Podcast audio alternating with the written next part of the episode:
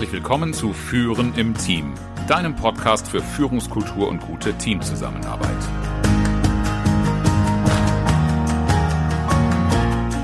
Mein Name ist Oliver Bayer. Ich helfe Teams, ihre Zusammenarbeit zu stärken und Erfolge zu feiern, ohne Verantwortung abzuschieben.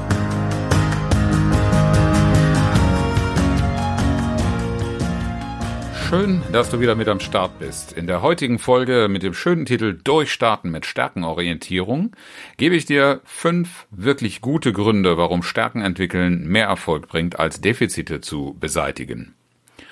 Das ist leider ein Denken, auf das ich noch recht häufig treffe, das in den Menschen, in den Köpfen verankert ist, ihre Schwächen zu betrachten und auszumerzen, in dem Glauben, dass sie das besonders erfolgreich macht.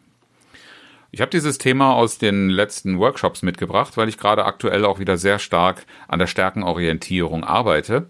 Und ich orientiere mich in den Grundzügen an dem, was bei dem Gallup Strengths Finder oder Clifton Strengths Finder, wie er korrekt heißt, äh, zugrunde liegt, an Forschungsergebnissen und an Erkenntnissen. In der Praxis begegnet man doch eher dieser Schwächenorientierung. Man schaut auf Fehler und dementsprechend ist auch die ganze Kommunikation eher schwach. Und ähm, das ist alles wunderbar, solange es wirtschaftlich läuft und wir nicht in Situationen kommen, in denen wir merken, ich brauche mehr von dem jeweiligen Team oder vom einzelnen Mitglied.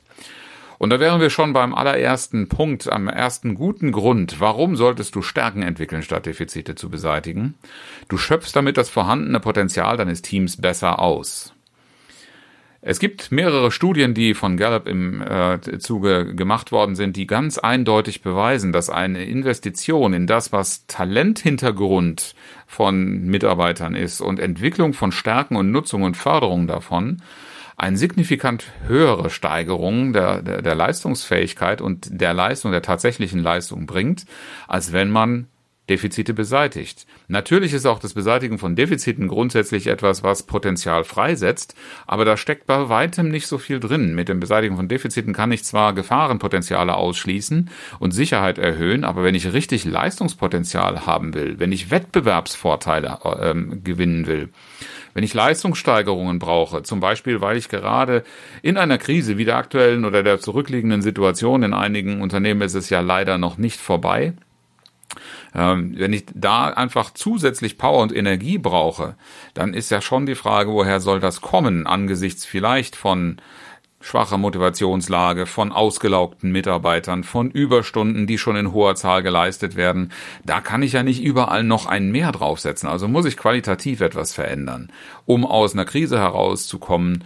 Oder auch, wenn wir in einer ganz, ganz anderen Mindset, ganz anderen Voraussetzungen sind, wenn Innovation und Wachstum vorangebracht werden müssen. Denn du kannst keinem Mitarbeiter empfehlen, jetzt hab einfach doch mal eine gute Idee, streng dich mal an. Äh, so Kreativität auf Knopfdruck und daraus dann gleich auch eine wertige Innovation zu machen, das funktioniert nur mit einem passenden Mindset. Und das ist tatsächlich sehr viel leichter mit einer Stärkenorientierung als mit Beseitigung von Defiziten zu erreichen. Wachstum, Innovation, Krisenbewältigung, Leistungssteigerung, Wettbewerbsvorteile, das alles sind Dinge, die du, für die du ein, ein sehr, sehr starkes Potenzial durch Stärkenorientierung ausschöpfen kannst. Woran liegt das? Und das ist für mich auch gleich ein zweiter guter Grund, je nachdem, wie du auch zu Menschen, zu Mitarbeitern stehst. Ähm, vielleicht hast du dich öfter mal gefragt, wie motiviere ich meine Mitarbeiter? Das ist eine Fragestellung, die ich häufig auch in Führungskräfteseminaren oder auch in, ja, in Teamentwicklungen bei den Teamverantwortlichen höre. Wie motiviere ich denn Mitarbeiter wirklich? Und am liebsten sage ich immer dazu, du motivierst sie gar nicht, sie tragen die Motivation in sich selbst. Und die ist ganz, ganz stark mit dem, was ihre Stärken, was ihre Talente ausmacht und was sich daraus gebildet hat, verknüpft.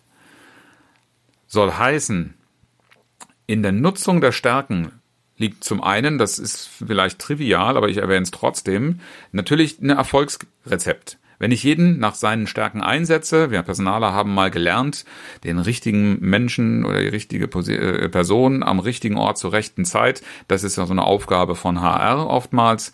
Ja, wie kriege ich denn das eigentlich hin?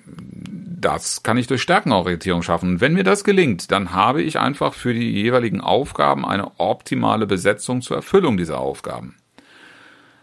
Und woher kommt die Motivation in dem Einsatz der Stärken, wenn es wirkliche Stärken sind, die auf persönlichen Talenten basieren?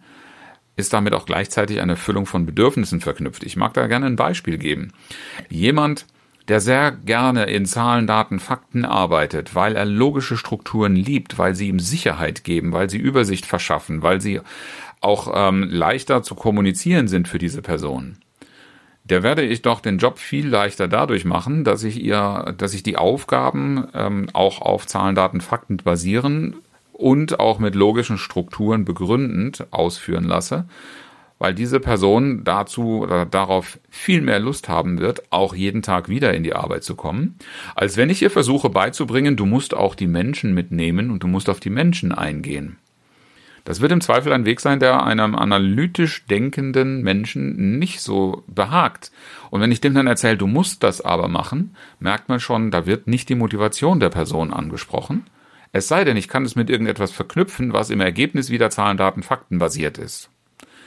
Also mit Stärkenorientierung zu arbeiten, die Stärken wirklich zu fordern auch, ist das, was der Mitarbeiter sowieso am liebsten machen will. Wenn er sich gerne viel bewegt, setz ihn nicht an den Schreibtisch. Wenn er gerne viel kommuniziert, setz ihn nicht in ein Einzelbüro und so weiter. Und dann kommt der dritte Punkt, der mir persönlich sehr, sehr liegt als Grund. Ich bin nämlich ein sehr spaßorientierter Mensch. Und die eigenen Stärken zur Anwendung bringen zu können und dadurch Leistung zu bringen, das ist eigentlich der größte Spaß, den ich mir vorstellen kann. Alle sind zufrieden. Weil wenn es Spaß macht, dann muss ich nicht unbedingt an Ergebnissen, an Zahlen, Daten, Fakten, an solchen Dingen, an Vergleichen interessiert sein. Es macht einfach von sich aus Spaß. Aber wenn ich Zahlen, Daten, Fakten interessiert bin, es kommt ja Leistung raus, habe ich auch meinen Spaß daran. Auch wenn der Spaß gar nicht im Vordergrund steht, aber es kommt einfach dabei raus. Und wenn du Menschen beobachtest, die in dem, was sie tun, wirklich ihren Spaß finden und vertiefen können, dann sind wir ganz eng verknüpft mit der Motivation. Ich persönlich arbeite lieber mit einem Team, bei dem ich das Gefühl habe, sie haben Spaß an dem, was sie tun und selbstverständlich auch, sie haben Spaß daran, die Leistung zu bringen, für die sie zusammengekommen sind. Stärken werden einfach aus persönlichen Talenten entwickelt. Und wenn ich die zur Anwendung, zur Umsetzung bringen kann, wenn ich die auch weiterentwickeln äh, darf, dann macht das einfach Spaß.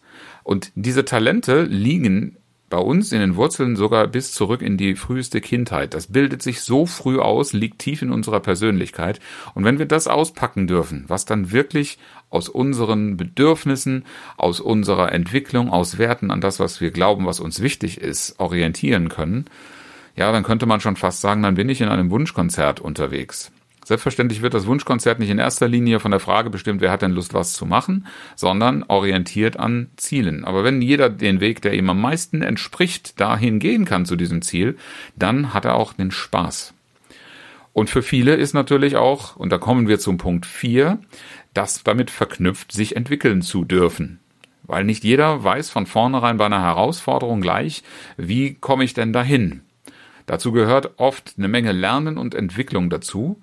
Und ähm, wenn du schon mal erlebt hast, wie schwer das werden kann, wenn es so gefühlt gegen das, was du magst, was du gut findest, geht, da bauen sich in dir Widerstände auf.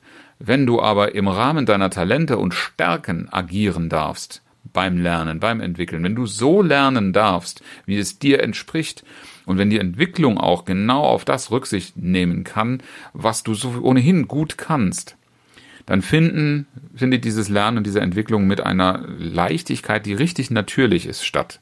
Es hat nichts damit zu tun, dass du dich nicht anstrengen würdest.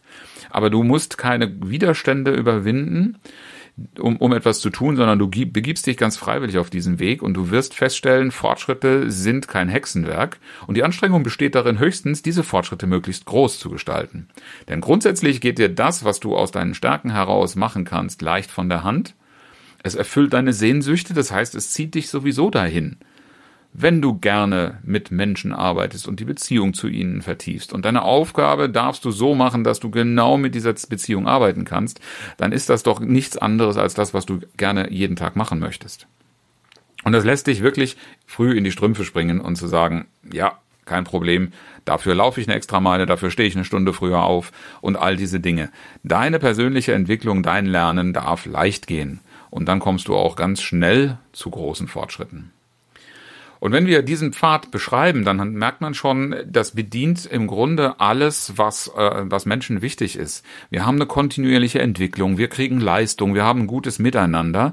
Wir sprechen tatsächlich über die positiven Aspekte, die für uns wirklich zählen. Und dabei entsteht ganz automatisch, ohne dass wir uns großartig darum kümmern müssten, eine Kultur der echten Wertschätzung. Denn wenn du automatisch auf deine Mitarbeiter, auf deine Kollegen und auch auf deine Vorgesetzten, auf schlicht alle Menschen in deinem Umfeld zugehst mit einem stärkenorientierten Blick, dann stellst du automatisch die Frage, was kann diese Person besonders gut und was macht sie besonders gerne?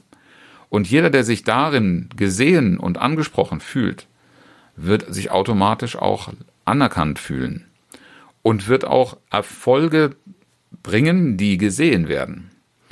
Und das absolut Gute ist daran nicht nur, dass die emotionale Atmosphäre besonders stark ist, sondern das ist der Boden, auf dem Synergien gedeihen. Und dann schließt sich der Kreis, weil ich ja ganz am Anfang schon mal gesagt habe, als ersten Grund, du schöpfst das vorhandene Potenzial deines Teams besser aus. Das entsteht nämlich, ähm, dieser, dieser Effekt, dieser ist ein regelrechter Sogeffekt, dadurch, dass du echte Wertschätzung im Team hast weil wir miteinander darüber reden, was kann jeder Einzelne gut, welchen Beitrag kann diese Person leisten und damit auch thematisierst, es darf jeder ein Stück vom Kuchen haben. So unterschiedlich dieser Stück, dieses Stück auch sein mag, es leistet einfach einen wichtigen Beitrag. Und indem wir diese besten Möglichkeiten und Faktoren kombinieren, wecken wir Synergien. Und das ist das eigentliche Potenzial des Teams, was du nicht beim Betrachten der Einzelnen und Beseitigen seiner Defizite herausbekommst, sondern was einfach dadurch, dass jeder mit reinkommen will, jeder sich einbringen und einen bestmöglichen Beitrag leisten will, weil es auch für ihn oder für sie um etwas geht. Dann kommst du zu Synergien, zu Dingen, die nur durch die Kombination, also durch das Gemeinsame möglich werden. Also nochmal kurze Zusammenfassung. Fünf gute Gründe, warum Stärken entwickeln mehr Erfolg bringt als Defizite beseitigen. Erstens, du schöpfst das vorhandene Potenzial deines Teams einfach besser aus. Zweitens, du förderst die Motivation der Mitarbeiter, der Teammitglieder sehr, sehr wirksam. Dritters, dritter Grund, alle haben auch Spaß daran, Leistung zu bringen. Vierter Grund, Lernen und Entwickeln findet natürlich und mit Leichtigkeit statt. Und fünfter Punkt, es entsteht eine Kultur der echten Wertschätzung der Beiträge und der Personen, die mitwirken, und dadurch erst wächst du das volle Potenzial. Wenn du mit deinem Team durchstarten möchtest, dank Stärkenorientierung, Wettbewerbsvorteile, Leistungssteigerung, Krisenbewältigung, all diese Dinge realisieren möchtest, dann klick auf den Link in den Show Notes und buche dir ein kostenloses Gespräch mit meiner, in meiner Sprechstunde und wir schauen gemeinsam, ob ich dir helfen kann, wie ich dir helfen kann. Ich freue mich auf jeden Fall darauf, dich kennenzulernen. Bis ganz bald. Zum Abschluss noch, wie immer, das inspirierende Zitat von Phil Bosmans. Man muss nicht unbedingt das Licht des anderen ausblasen, um das eigene Licht leuchten zu lassen.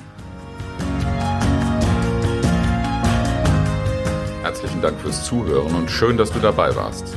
Bis zum nächsten Mal in diesem Podcast, wenn es heißt Führen im Team, Zusammenarbeit stärken und Erfolge feiern, ohne dass Verantwortung abgeschoben wird. Ich freue mich auf dich.